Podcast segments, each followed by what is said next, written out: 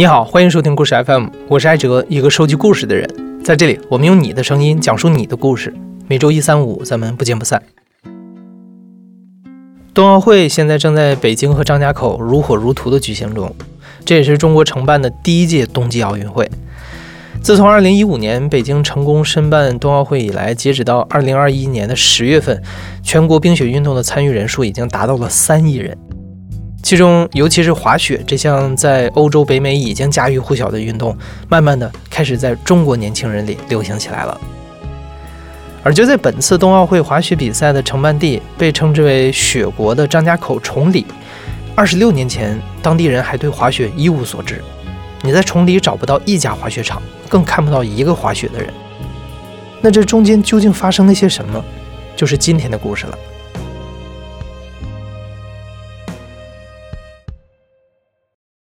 我叫吴马，我是做纪录片的，北京人。我觉得小时候，呃，下雪比现在要多。我们一般中学的时候，一下雪，大家就约好，就说咱们今天放学，比如说或者最好是寒假的时候，咱们到天坛去打雪仗去，一直打到天黑看不见了，然后身上都湿了，那衣服里面全是汗，衣服外面全是就是那种雪化了的，或者是冰碴子什么的。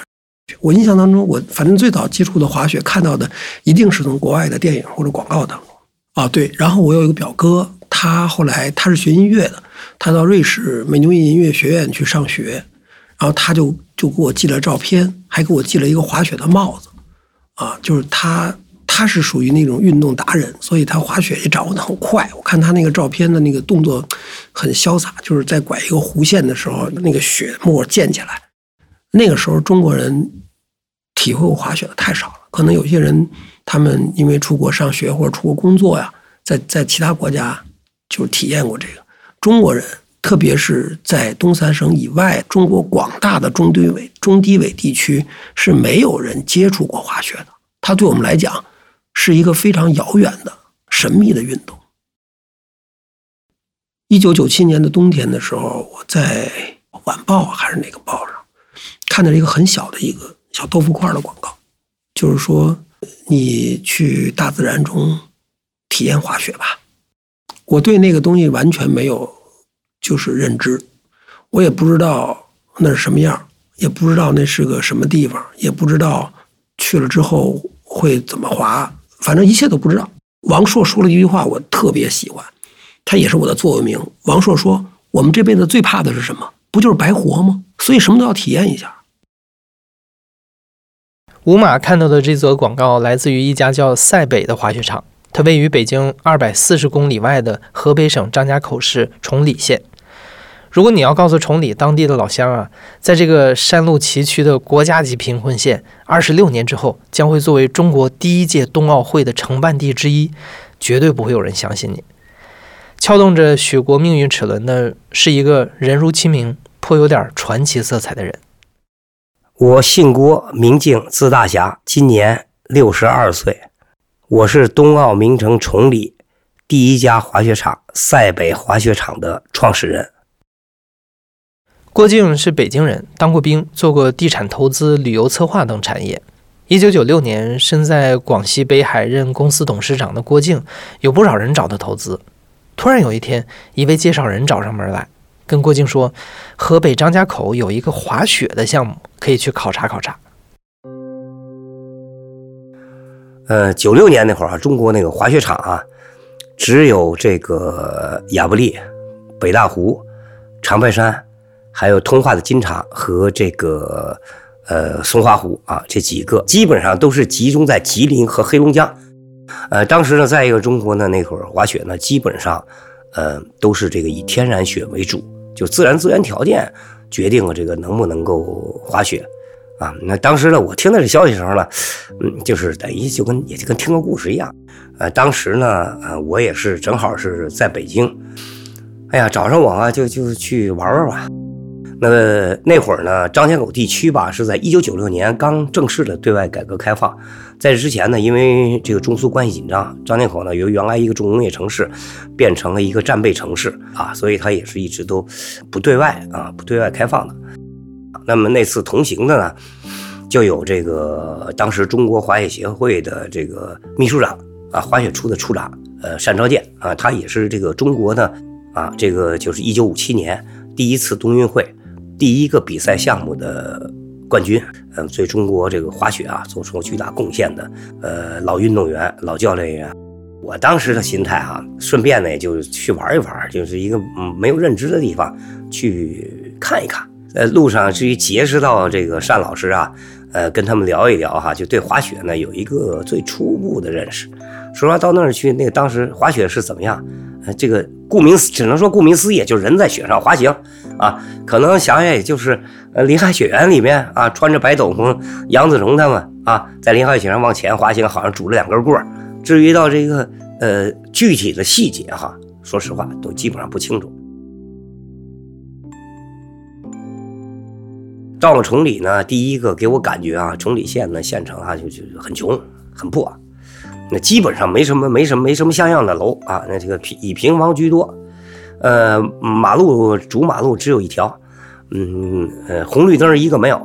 呃他们就开着车带我们到这个呃不同的山上去转悠啊。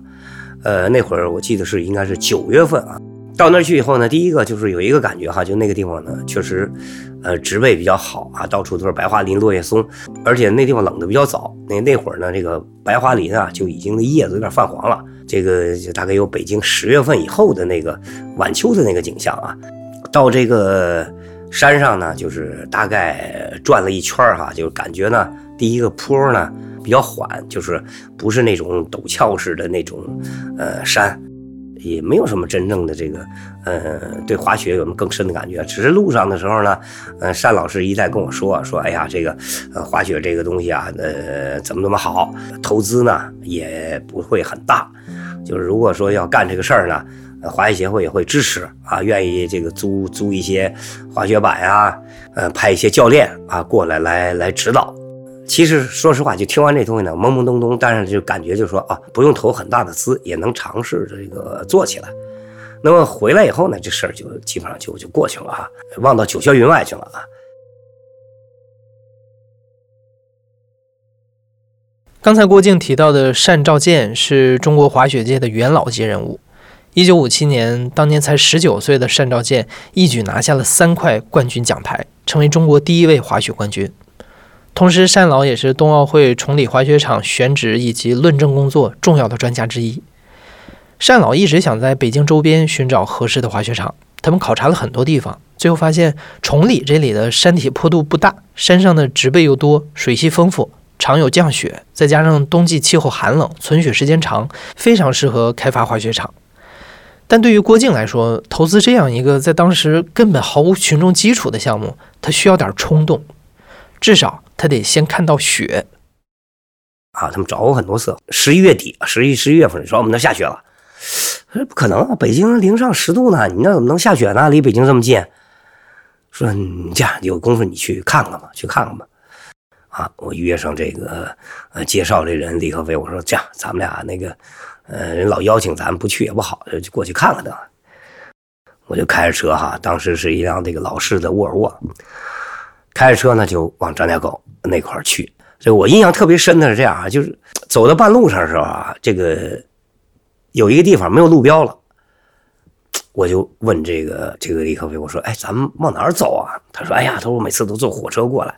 呃，偶尔坐一次那个大巴吧。”他说：“我一般在车上睡觉，也不知道那个这个路具体往哪走。”那一瞬间的时候啊，我忽然有一种。特别特殊的感觉哈，你说等于是我现在在做一次这个一个未知的一个探索哈，完我的领路人都不知道路在哪儿，你像这种事儿做起来那得是多艰难多不可知啊！但是呢，我还是当时看着这个，凭着自己感觉吧，要选择一条路。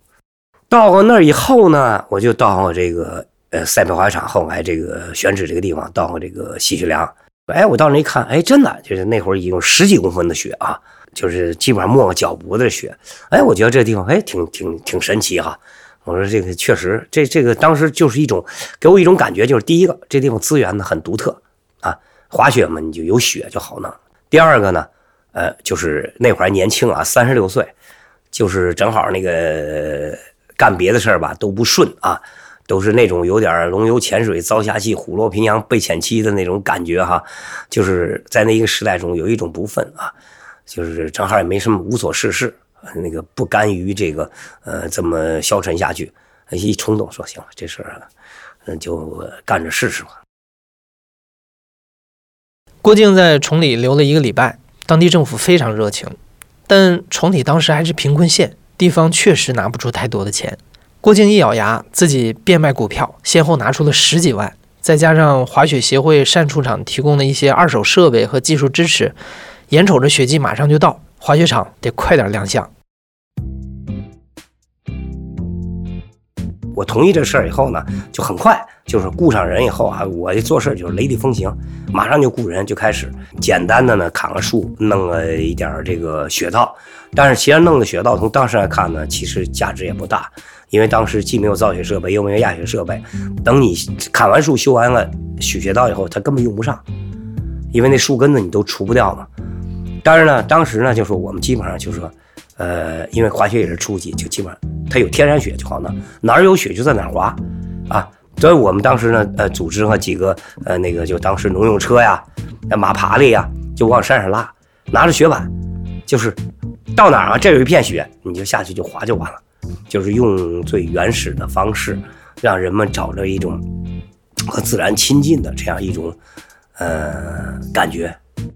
当时呢，我就就是就是就地取材吧。正好呢，他们这个要修雪道，砍一些树，我就用那白桦树呢，设计了两个这个六边形的这个大的白桦木屋，呃，基本上都用这个比较简单的这种方式去做，但是这个东西做出来还是造型很好看啊，呃，然后把两个白桦木屋给它连在一块儿，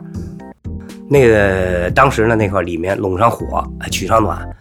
就是因为外面很冷啊，零下二三十度，那在里面呢，能够呃零度。零上三两度，大家呃呃都觉得已经是很舒服了啊，所以当时就靠这两个呃大的木屋，另外一个呢，呃我们在山上也是用白桦木做一些这个小的房子休息的，然后呢另外一个做一些标识啊，做一些牌子，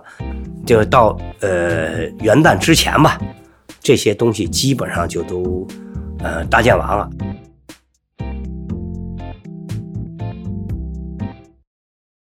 取自流行歌曲《我爱你》，塞北的雪，塞北滑雪场在一九九七年的元旦正式开业了，很有年代感的啊！当时郭靖在 BP 机报纸上做广告，广招客源。在飘飘洒洒、漫天遍野的雪季，崇礼雪国迎来了他的第一批客人，五马就是其中一位。我们按照这个广告上登的电话，那人就跟我讲说：“你呢，就是星期六的早上起来。”六点半的时候到这个北三环的一个酒店那儿集合，整整开了七个多小时。当然，现在你想要开冬奥会了，那个高速公路修的那么好，那个时候那个挺差的。然后这到一点多钟的时候，车开到了一个山梁上，大家下车，然后就是有一个很破旧的蒙古包。进去之后呢，那蒙古包里堆着好多滑雪板，那滑雪板都是旧的、二手的滑雪板。你看到上面有划痕啊什么的，我估计可能是从日本进口，因为那上面有一些日文字。那个蒙古包里面就是那个有很多积雪，污水横流，就是很很脏。出来之后呢，就有一个面包车停在外面，大家就挤上那面包车，抱着自己的雪板挤上去。面包车，我觉得也是那种不知道哪儿淘来的，大概四手、五手的、六手的面包车，就，呃，特别破，然后就吭吭吭吭就往山上开。这时候，这个车里就有一个挺瘦小的一个中年人吧，嗯，中年人偏老一点，大概有五六十岁了。他就自我介绍，他说：“我叫赵世禄，我是你们的教练，啊，那个我来今天来教大家滑雪，欢迎你们到塞北来滑雪。”然后他特别热情洋溢的就说：“我给你们读一首我写的小诗，就是类似什么‘北国风光雪连天，冰雪健儿斗志坚’，就这种像顺口溜似的诗。然后大伙就鼓掌，就戴着那棉手套，啪啪啪啪啪就鼓掌。到了山顶之后呢，那个地儿叫喜鹊梁，就是有种山上种了很多松树，然后他们就在那山上就有那个树少的地儿有一条雪道，其实也不是雪道。”就是野野雪，一个野地上的雪，没有经过压雪机压，也没有经过人工修整的。赵世禄就开始教我们。后来我们才知道，这个赵世禄呢，他是原来的这个武警滑雪队的总教练。我们到那儿的时候是一点多钟哈，滑到天黑就是四五点，就是滑下来之后，大家滑下来就在坐那个中巴车、小巴车给拉上去，然后再滑下来，就这么一趟一趟的滑。那滑雪其实是一个很累的事情，就是因为它需要你控制那个雪板，要很大的力气，所以就是这个其实滑到四点多钟就已经很累没劲儿了。大家下来之后呢，就有一个那个时候有一个山庄叫白桦山庄，是一个非常简陋的那么一个像小旅社似的，很多房子都没有窗子，然后就是自助餐，自助餐倒是挺好，就是呃热热乎乎的，有什么鸡肉啊什么的啊，就几个菜大家就吃，吃饱了之后就睡觉了。第二天早上起来呢，吃完早饭又开始上山去滑，滑到中午十二点，大家再去吃饭，然后上大巴车回北京。这样的这么一个两天，其实是滑两个半天儿住一个晚上，然后呢在那儿吃三顿饭。当时啊，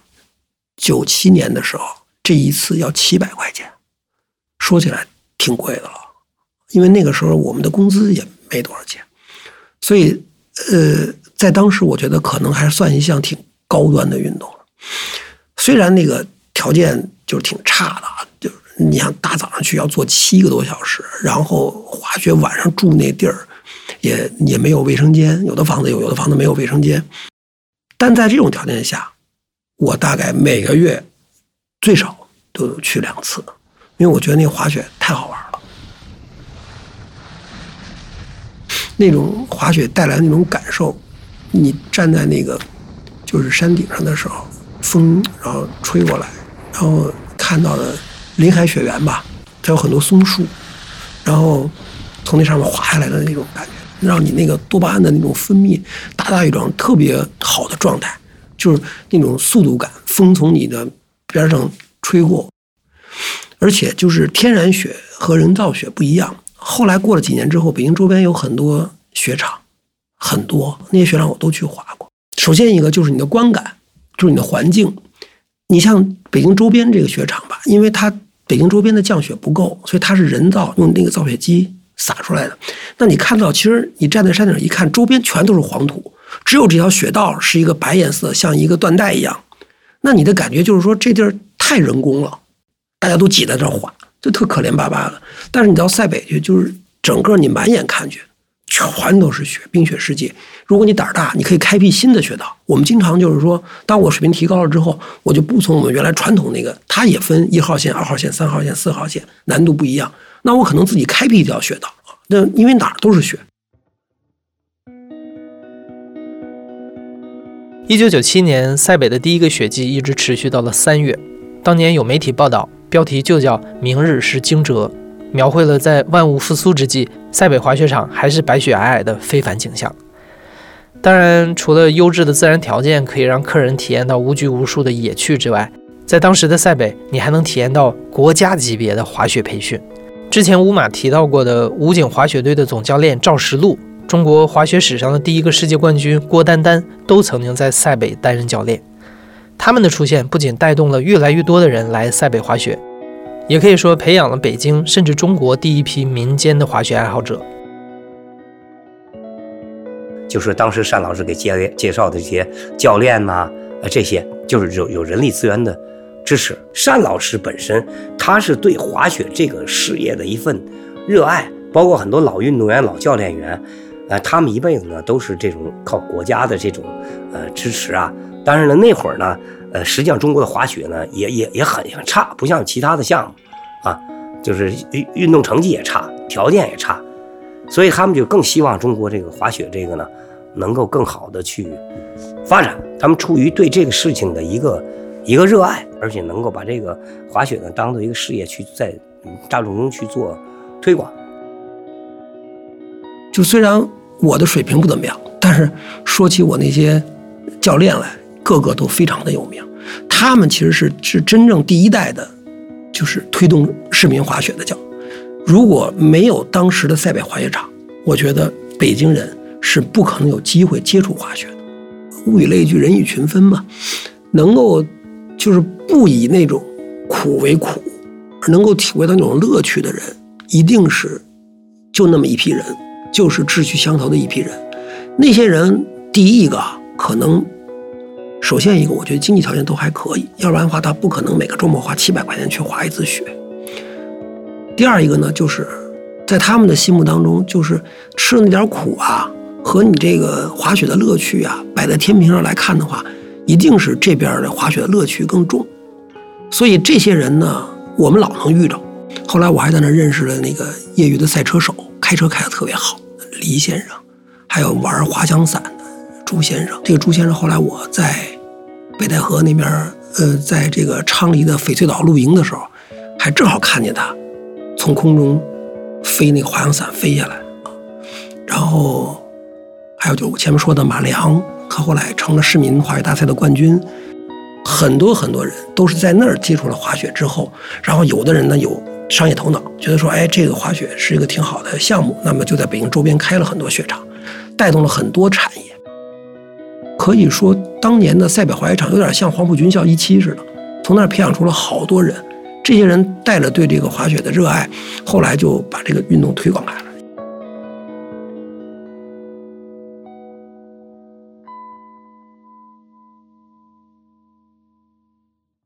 九九年到两千年的时候，就是千禧年和这个新世纪开这两年是最火的时候啊。那会儿我们开过专列，一天的话都一连上千上千人嘛，一天都上千人。呃，就是当时说那个，就是我们一晚上，呃，二百五十个床位住三百五十多人啊，都是在那个那个年代。因为后面呢是一个是北京，呃，石金龙那会儿的就开始基本上靠人工造雪，开始这个建这个滑雪场。北京的由于人工滑雪，北京的雪场就全面铺开了。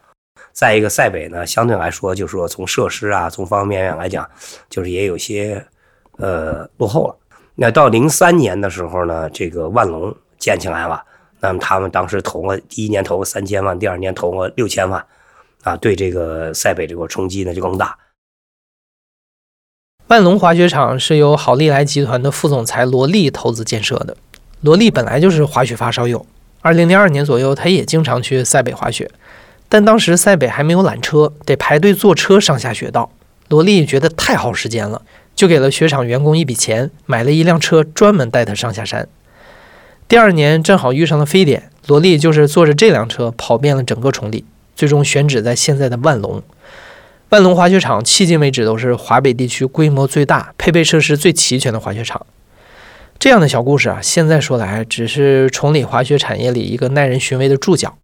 事实上，从2003年开始，北京及周边的滑雪产业开始兴起。室内有人工造雪的石京龙、南山占据了交通便利的优势。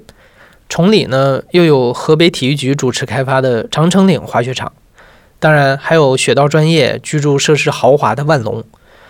对当时的郭靖和赛伟来说，他们就好像是象群中的一只蚂蚁，得想尽各种办法才能活下来。郭靖这个人啊，就是他挺有意思的。呃，郭靖以前。我觉得他应该发达过，就是他他应该也是做生意做做成功过。但是我认识他的时候，他看着可不像一个发达的生意人。他老穿一个就是那种挺旧的那种那种夹克，然后头发挺长，戴一个黑边眼镜，夹着一个那种手包。老像是那个包工头那样，就跟在那个甲方屁股后面要账那种，就是可怜巴巴的那种样。但是郭靖那个人是一个非常务实的人，就他那个地儿以前就是那么穷的一个地儿啊，也不通水也不通电，他在那儿修路，然后去去跟人去谈，然后希望政府帮忙，然后通水通电，最后能把那儿弄成那样，这就是本身是一个巨大的付出。然后他没钱的时候，他有一次给我打电话，他说：“那个吴马，你能不能帮我把？”这邮票卖了，我说什么意思？他说我这儿啊，这个下一期工程实在是没钱了，我这没现金了，但我急邮，我还有点邮票，你看你能不能找个人帮我把邮票收了换点钱啊？当然我也没帮上他，我也不认识，就是我看他后来干那个事儿吧。郭靖这个人呢，他有有有这口瘾，他好这个，就是他想就弄一个，比如说项目弄成了，然后呢，哎，他觉得脸上挺有光的。我觉得他是这么一个人，真的。因为其实我觉得，如果真从挣钱来讲的话，当时那么大的投入，干别的事儿也能挣钱，这事儿太苦了。你看九七年的时候，我们去的时候，就是完全是从零开始啊，就是荒山野岭，呃，没有索道，也没有雪具房，是在一个蒙古包里面换鞋。那么后来之后呢？当这一年滑雪季结束的时候，已经有房子盖起来，有雪具房，就可以在一个永久性的建筑里面去换鞋，然后所有的雪板都摆得好好的，所有的鞋按照鞋号摆好，就是初具一个雪场的规模了。但是再后来的时候，我就不怎么去了，一个是我可能比较忙，有段时间比较忙，然后就不怎么去了，在这段时间里边呢，郭靖他们那个雪场有了大的进展，就是。据我所知，郭靖是找到了一个意大利的这个公司嘛，叫多乐美蒂。多乐美蒂是世界上专门做这个、这个、这个索道设备的公司。他们合资了之后，就在那儿就有那个大型的这种索道的设备了啊。在周边雪场日益标准化和产业化之后，郭靖是希望通过和外商合作，把老塞北改头换面，也能借着多乐美蒂滑雪场的红火，再上一个台阶。结果没想到，多乐美地自开张之后，营业额低迷，郭靖和外商的合作也频频出现矛盾。其实呢，他们是抱着很大的期望来的，对中国这个市场的这个看好，但是到最后呢，他们这个赔了一个多亿，落荒而逃。而且逃的节点特别有意思，就在冬奥会即将公布的时候，他们落荒而逃，而且把我也害了。他们一味的就说这个用他们的那些观念，他们根本就不会去认真了解中国的这个滑雪的这种现状、游客的需求，盲目的去照搬这个他们那些东西，不适合中国的国情。你虽然只有现代化，就比如中国第一条高速索道是他们引进来的，那那个一些好的一些这个修雪道理念都是他们引进来的。那但是呢？他们真的是不适合中国的这个国情，比如说他的雪具大厅，他做的很小，这在欧洲就是一个很正常的，因为欧洲人就不会建一个很大的雪具大厅，他们都是一个一个小店，因为欧洲人是追求个性化的。哎，我把我的雪具搁在这儿，他帮我修，或者帮我那什么，或者我事先打一个电话去预约。但是呢，在中国就不一样，中国人们要求的是那种气派。其实中国很多时候，中国的富人一定是 当着一大堆人面想法我嘚瑟给大家看，所以你见的东西也不一样，你见的东西不一样，大家找的感觉也不一样。你非让大家找着欧洲的感觉，因为这没有多少人去欧洲滑过雪。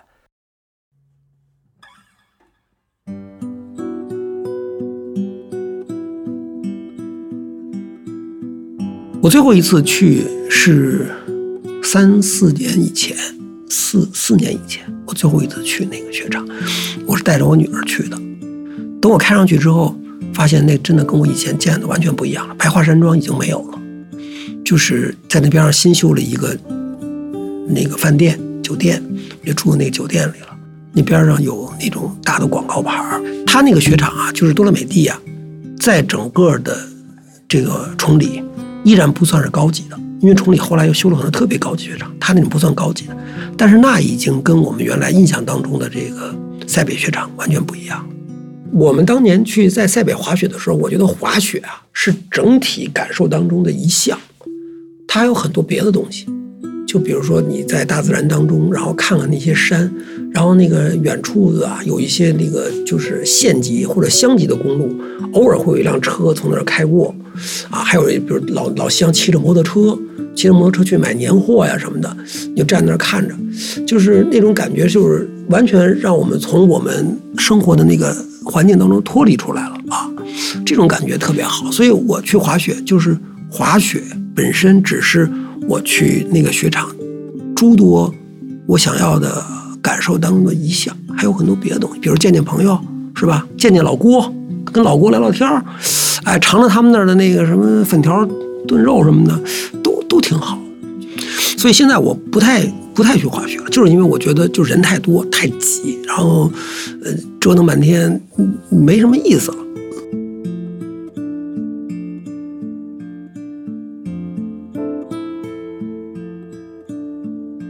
因为冬奥会的到来，崇礼的雪季一年比一年热闹。二零一九年底，冬奥之路京张高铁通车，只需要一个小时就能够到达崇礼。这趟高铁上甚至专门设置了滑雪器材的放置区。现在张家口已经建成了九家滑雪场，每年冬季接待游客近三百万人次。二零一四年，崇礼县摘掉了国家级贫困县的帽子，这个逐渐跟上了发展脚步的小城，也在气候上越来越和北京靠近。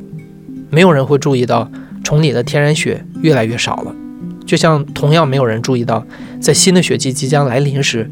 只有山谷里那间传奇的塞北滑雪场还默默沉睡着。呃，对我来讲，其实我找完意大利合作以后，那就是塞北最后一次、最后一次机会啊。其实到那会儿时候，我已经意识到了，就在这样一种整个经济大潮，就是这种非理性的消费的时候，就说所有的东西和我最初创业时候的那种理想已经越走越远了。所以那是我最黑暗的一段时间。后来我到最后没办法，我就直接把我那去展示就关了。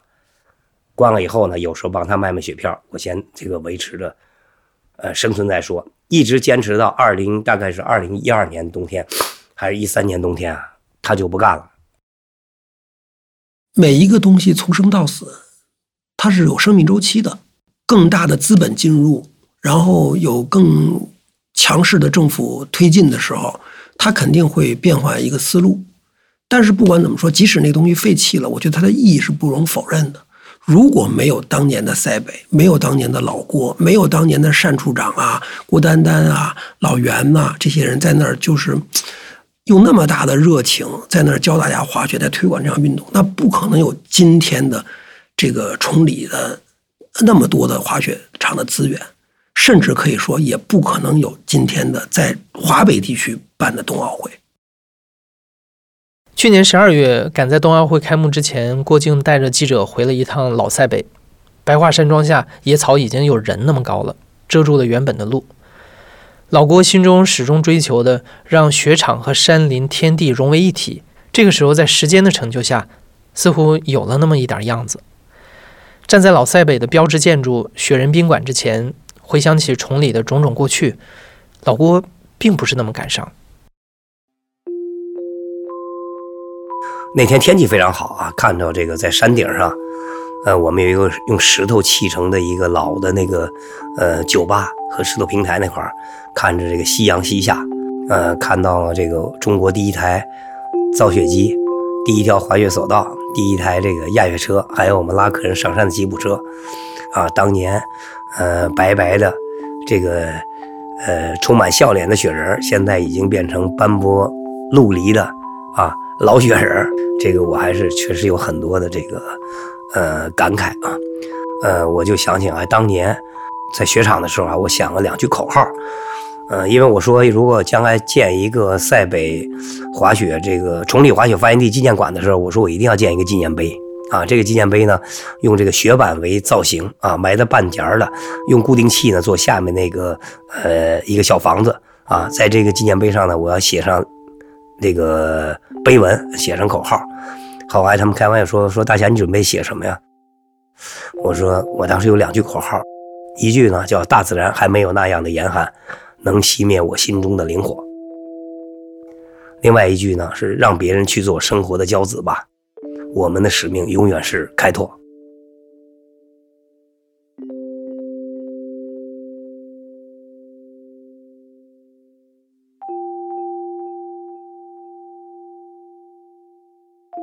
你现在正在收听的是《亲历者自述》的声音节目《故事 FM》，我是主播艾哲。本期节目由野捕制作，声音设计桑泉，混音桑泉。感谢你的收听，咱们下期再见。